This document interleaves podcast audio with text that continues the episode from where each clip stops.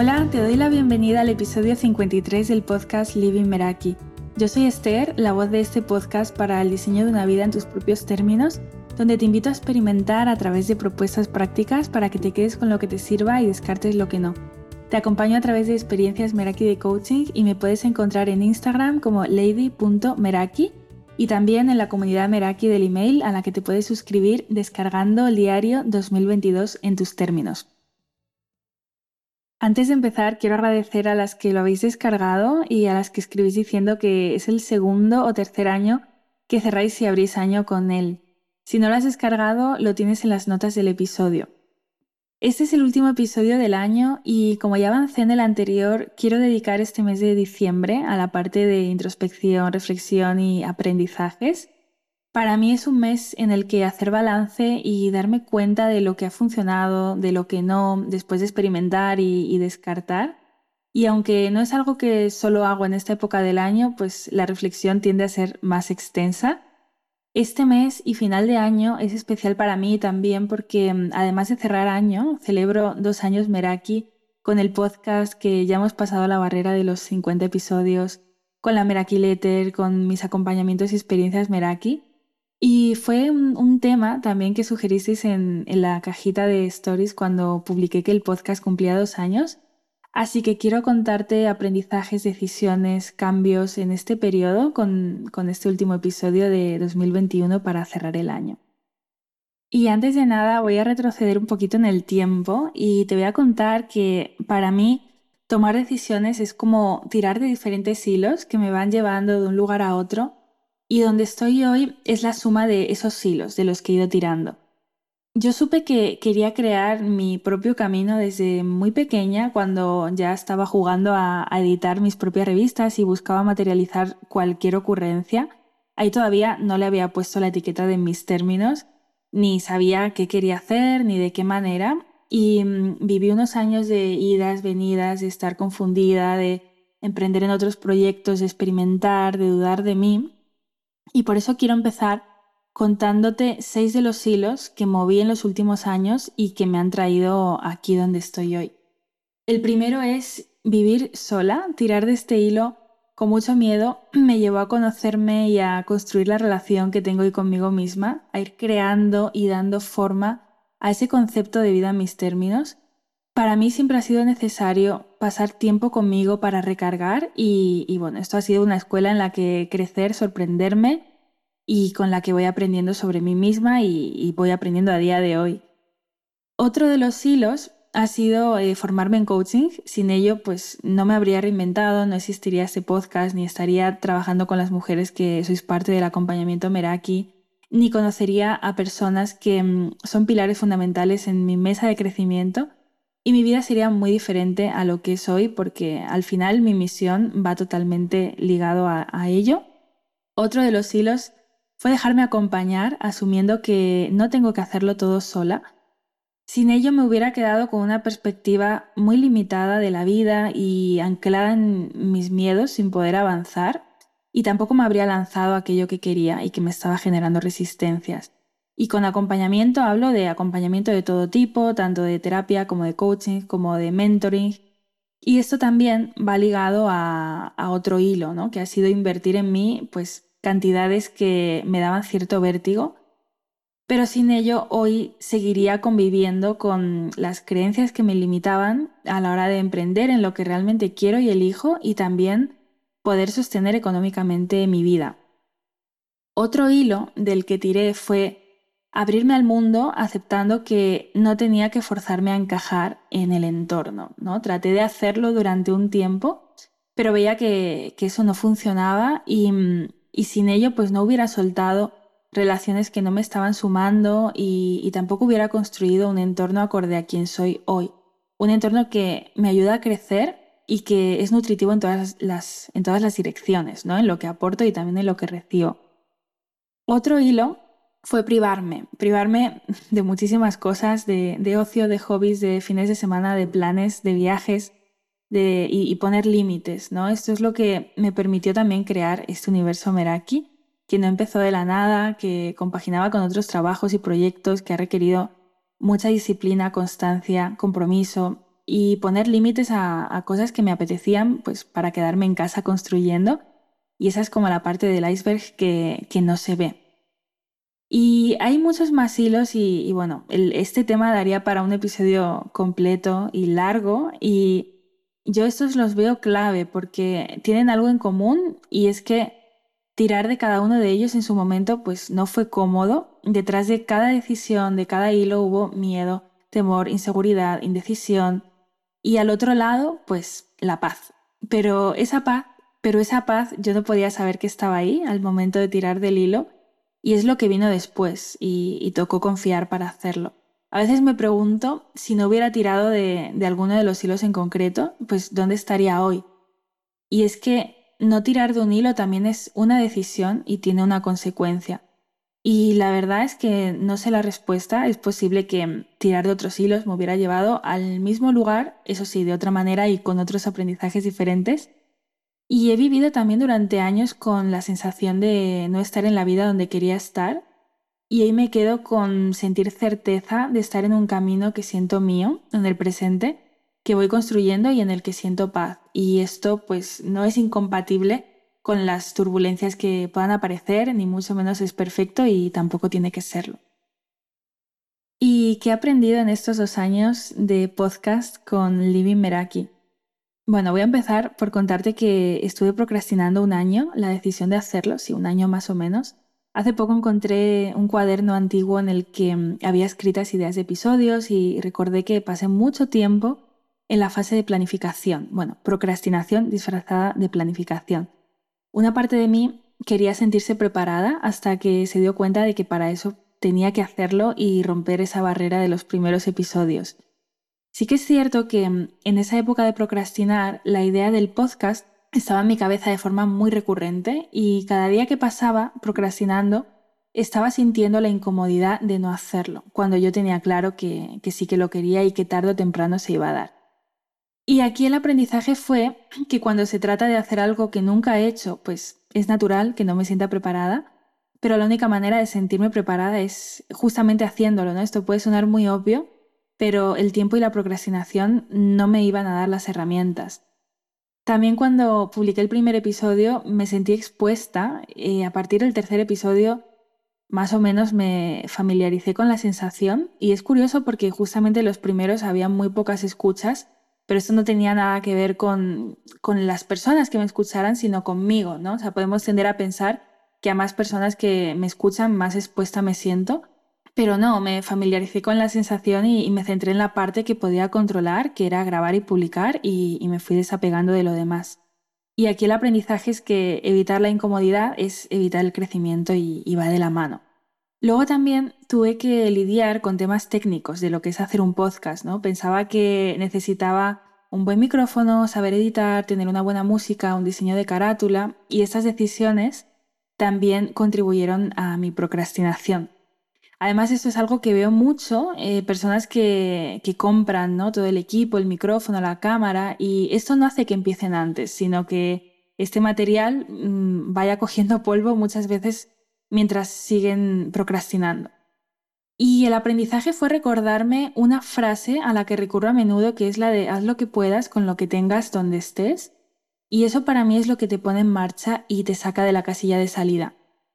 Al principio traté de aprender a editar mis episodios y se me hacía un mundo, por eso la mejor decisión que pude tomar fue ver en qué podía enfocarme, que era crear el contenido y delegué la edición desde los inicios y este año pues también invertí en un micrófono mejor.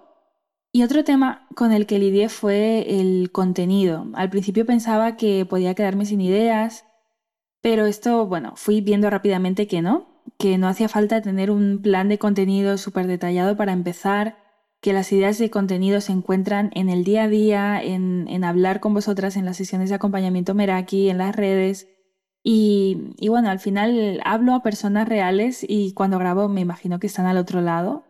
Y el objetivo que ha estado en el centro siempre ha sido el de poder trasladar valor práctico.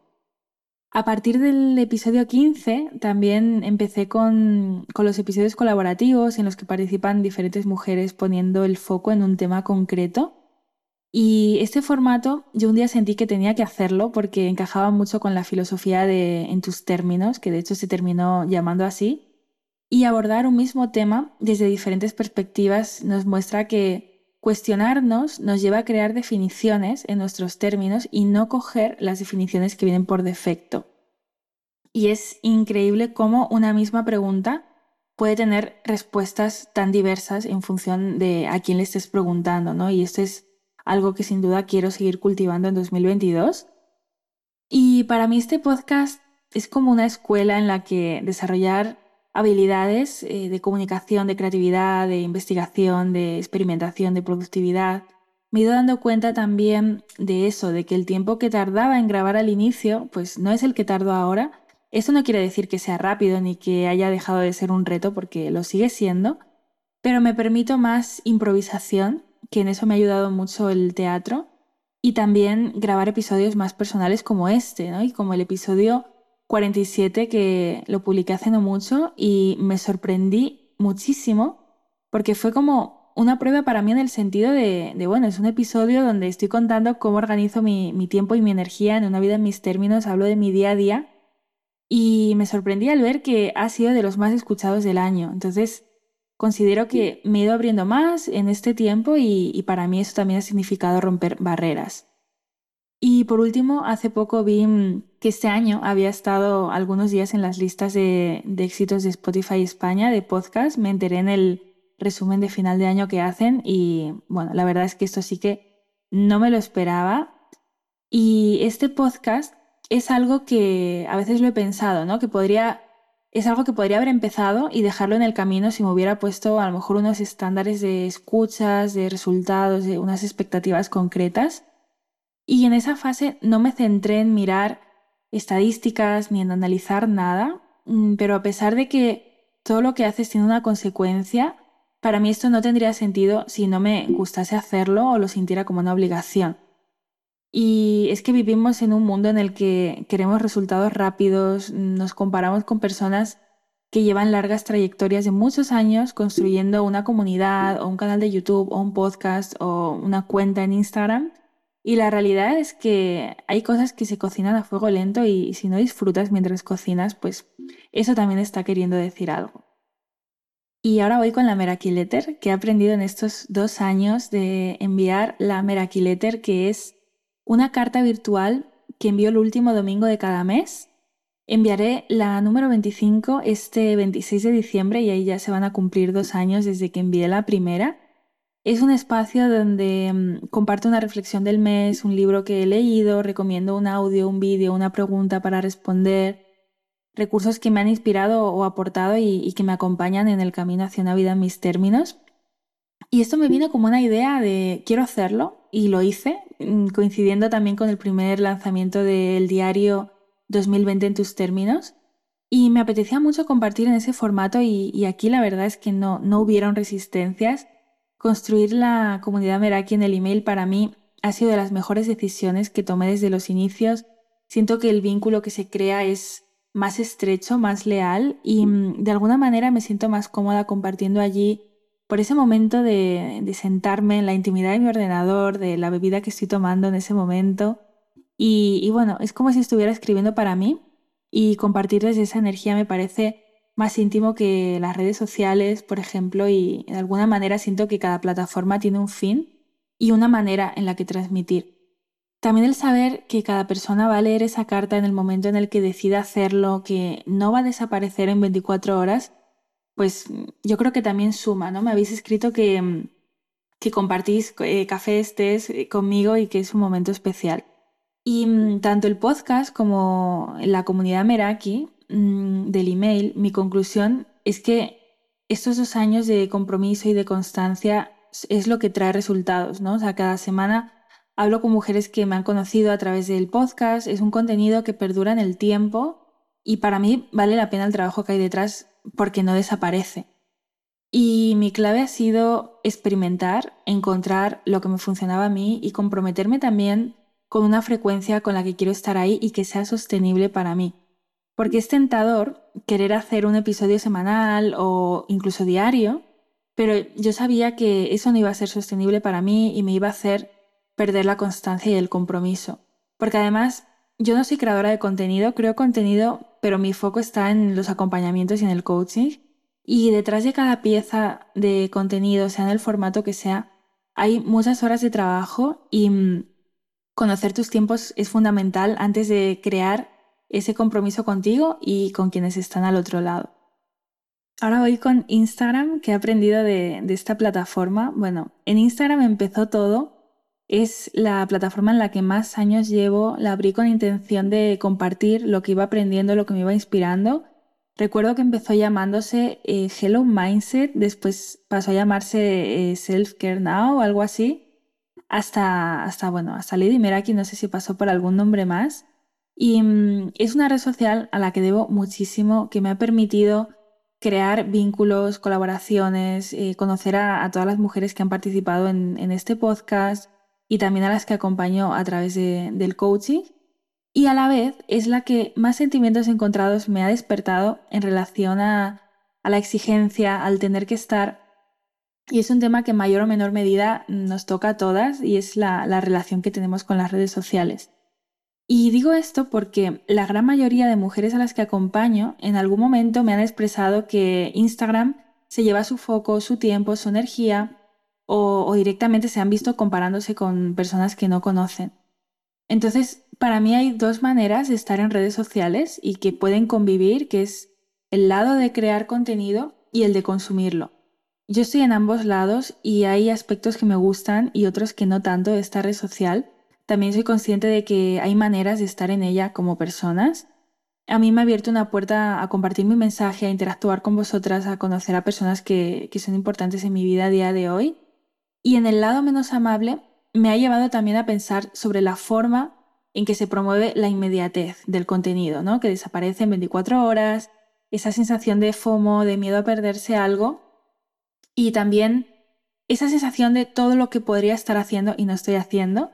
Y me he planteado también muchas veces de qué manera quiero ser parte de esto y también cómo contribuyo a perpetuar esa, esa pérdida de foco de tiempo de, inercia que se genera. Y mm, quiero hacer de este espacio un lugar en el que compartir con sentido, sin forzarme a ello y de forma coherente conmigo misma.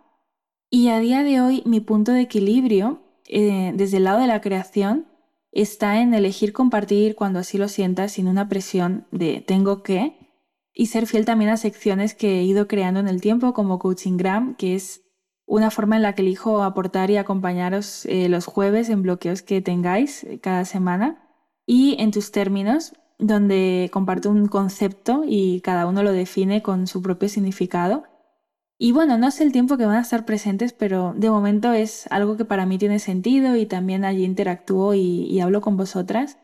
Y desde el lado de consumidora de redes de, bueno, de contenido, busco ser intencional también a la hora de, seguir cuentas. Me permito también dejar de seguir si, si ya no me resuena. Eh, tengo activada la alerta de, que si estoy más de una hora en, en esta red social me, me avise, ¿no? Para ser consciente y elijo también en qué momentos del día quiero estar expuesta a ese contenido, tanto como creadora como de consumidora, que estoy disminuyéndolo muchísimo. Y bueno, en este punto me encantaría saber qué piensas tú, cómo es tu relación con las redes, si eliges intencionalmente qué consumir y cuándo hacerlo. Ahora voy con los aprendizajes Meraki que he aprendido en estos años de acompañamiento. Bueno, las que lleváis tiempo por aquí sabéis que empecé creando grupos Meraki Mastermind en los que había entre cuatro o siete mujeres por grupo. Y fue muy gratificante hacerlo, empezar con la parte grupal de comunidad. De hecho, llegué a grabar un episodio sobre esto, es, de los primeros. Y empecé por ahí porque, bueno, siempre digo, experimenta, quédate con lo que te sirva, descarta lo que no. Y esa filosofía me la aplico a mí, a todo lo que hago y obvio también a mi manera de trabajar y esa era la manera en la que me nací acompañar en ese momento. Después empecé a ver lo potente que era recibir yo el acompañamiento eh, de coaching y de mentoring individual y mm, me di cuenta de que semana a semana iba avanzando muchísimo. Eh, trabajaba creencias que eran un muro eh, que me separaba de lo que quería, desbloqueé también temas con el dinero y, lo he visto y lo he experimentado. ¿no? Me di cuenta de los resultados que yo misma veía en mí Y mm, he trabajado con mujeres que su tendencia era comprar muchos cursos para hacer a tu ritmo y que no los hacían, se dejaban llevar por una nueva formación que salía y en el día a día no terminaban de integrarla de forma práctica o no se comprometían y se iban acumulando y cuando aparecían bloqueos lo abandonaban. Y en el momento de empezar un acompañamiento el foco estuvo dirigido específicamente en ir a tomar acción y en no acumular cursos y formaciones que después no hacían. También he acompañado a mujeres que estaban dentro de programas grupales de emprendimiento y a medida que avanzaban aparecían bloqueos y al estar en grupos grandes se escondían. Lo iban dejando, iban procrastinando y que no fue hasta contar con este acompañamiento individual que pudieron avanzar en el grupal. Entonces aquí es, me parece un, buen complemento en este sentido. Y, bueno, también he sido coach dentro de, programas grupales de, de, otras personas, justamente para eso, para trabajar bloqueos individuales que surgen en el marco de lo grupal. Porque muchas veces hay programas que cuentan con, con tutores, que hay sesiones en grupo cada X tiempo, pero no se llega a atender a nivel individual lo que está transitando esa persona en particular. Así que he estado en el lado del grupo y en el lado de lo individual desde las dos perspectivas, tanto guiando como recibiendo. Y lo que he visto es que en la parte grupal, si bien tiene ese lado del entorno que es muy potente, rodearte de personas afines, también tiene la otra cara, que es la de esconderse en el grupo cuando sientes que no avanzas o te bloqueas y no expresarlo y irlo dejando. Y también comparar tu propio camino con el de otras personas que, que hay en el grupo, con sus avances. Entonces, obvio, con cada persona, con cada caso, esto es diferente y, lo va a aprovechar de una manera. Eh, si eres de las que te compras un curso y lo haces de inicio a fin y llegas donde te has propuesto, pues un grupo seguro que te enriquece muchísimo. Y mm, ya sea en grupo o individual, yo esto lo veo también con la metáfora de, bueno, si compras el mejor teléfono del mercado, pues inviertes en él y puedes utilizar todas sus funcionalidades o usarlo de despertador y para hacer llamadas. Entonces, dos personas dentro de un acompañamiento pueden lograr resultados diferentes y, es que no todas van a estar al mismo nivel de compromiso, de tiempo, de recursos. Pero bueno, un, acompañamiento individual al final no te permite como esconderte con tanta facilidad y tapar tus bloqueos y también te permite abrirte más. Y bueno, esto es lo que yo he visto en mi experiencia y siguiendo mi filosofía de mm, experimenta, quédate con lo que te sirve y descarta lo que no, fui creando un modelo de trabajo con el que acompaño a, mis Merakis semanalmente, donde también estamos conectadas en WhatsApp y en un espacio de trabajo en la nube. Y para mí el valor reside ahí y, por eso no lo llamo como sesiones, ¿no? Porque el valor no está únicamente en la sesión, en, en que nos vamos viendo, sino en el acompañamiento en sí, y eso engloba también poder tener comunicación extra. Y esta es una de las decisiones que más agradezco en este año, el permitirme pivotar y cambiar hasta encontrar aquello mm, con lo que más eh, resonaba en función de lo que también me había servido a mí. Y a veces me preguntan si hago sesiones sueltas y, mm, bueno, las he hecho alguna vez en, en mis inicios y he dejado de hacerlas porque para mí una vida no se transforma con una sesión suelta y esto no va de apagar fuegos. Mm, yo no veo que, que haya como soluciones mágicas de una sesión y una vida en tus términos implica un viaje. Sí que creo en el poder de una sesión temática guiada con un propósito súper específico, siempre y cuando tenga un mínimo de seguimiento. Yo he hecho sesiones de rutinas de mañana, por ejemplo, y los resultados han sido muy buenos. Y una sesión suelta puede llevarte a ver si eso es para ti, te puede abrir los ojos para, para trabajar y, y profundizar en aquello que quieres o en descubrir qué quieres. Y también puede hacer de parche momentáneo, como cuando mm, lees un libro y lo terminas con el subidón de un cambio que luego olvidas en cuanto pasas a lo siguiente. Yo quiero acompañarte y no quiero eh, que a través de lo que hago eh, se cause como esa sensación, ¿no? Quiero acompañar al cambio sostenido en el tiempo y no a un pico de motivación y vuelta a lo de siempre. Y por eso ese es el motivo por el que no hago sesiones sueltas, porque para mí cualquier proceso de cambio necesita tiempo y profundidad y quien da el paso y se compromete con ello lo ha experimentado y lo sabe. Mm, no buscar un atajo rápido hoy, sino disponer de herramientas para un cambio que dure en el tiempo. Porque imagina cómo sería ir, por ejemplo, al gimnasio una vez. ¿Qué pasaría? ¿No? Igual que no voy al gimnasio de forma suelta a una clase o no estudio un idioma un día, para mí eso es compromiso contigo y con lo que quieres, y igual que puedes ir a un intensivo de, de crecimiento personal o de inglés o de yoga, pero después hay que mantener. Y mi objetivo es que las mujeres a las que acompaño se puedan autogestionar y al mismo tiempo eh, recomiendo estar acompañada. Y lo digo desde el punto en el que yo acompaño y me dejo acompañar porque siempre hay cosas que una no ve y donde se va a quedar en la superficie si, si no tiene como ese, ese acompañamiento. Y mm, uno de mis primeros contactos con el coaching, antes de hacer la formación, fue un curso de auto-coaching que me aportó muchísimo, me dio, me dio mm, herramientas, pero si me hubiera quedado ahí, pues muchos hilos de los que hablaba al inicio, no habría tirado de ellos y me habría dejado un montón de cosas sin ver en el pasado y, hoy. Y, por eso yo siempre digo de tener herramientas, tener autogestión siempre y trabajamos para eso pero al mismo tiempo para mí es esencial eh, poder estar acompañada.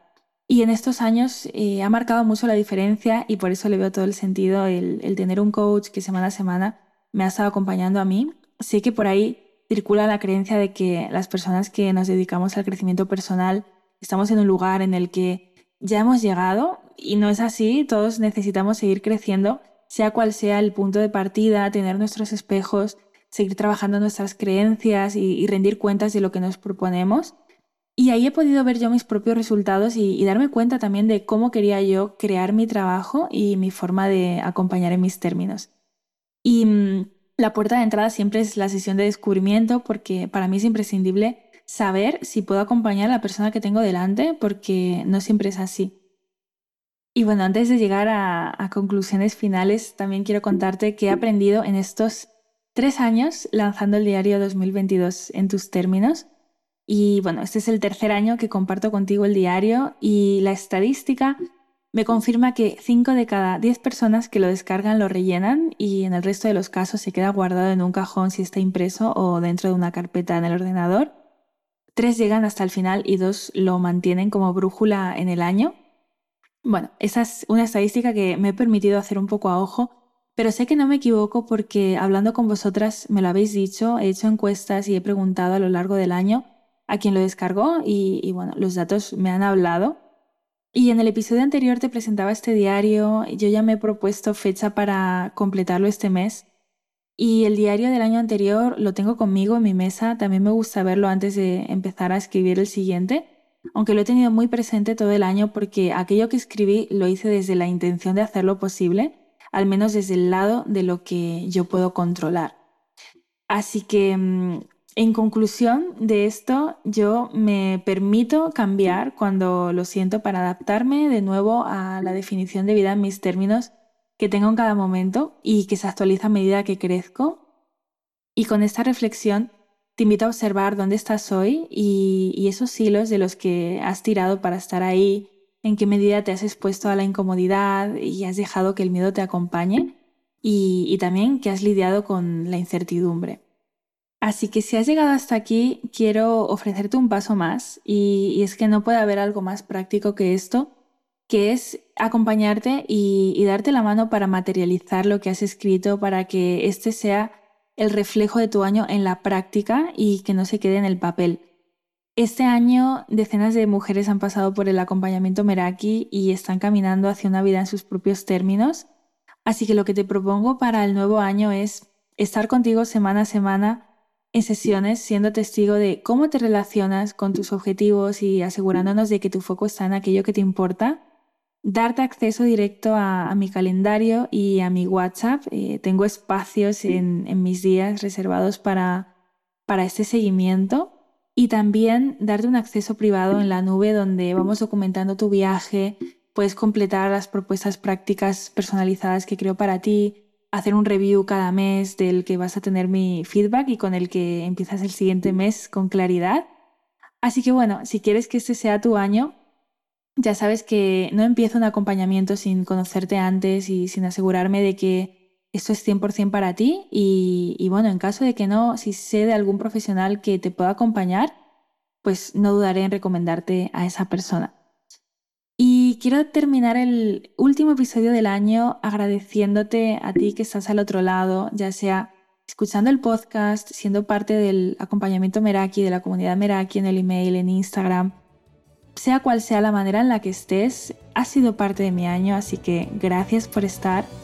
Y si te ha gustado este episodio, te animo a compartirlo como siempre con aquellas personas a las que les pueda servir, a valorarlo en Apple Podcast, a dejarme un comentario, a contarme cómo te han llegado estas palabras de final de año. Y te deseo un 2022 lleno de todo aquello que elijas dejar entrar en tu año. Hasta pronto.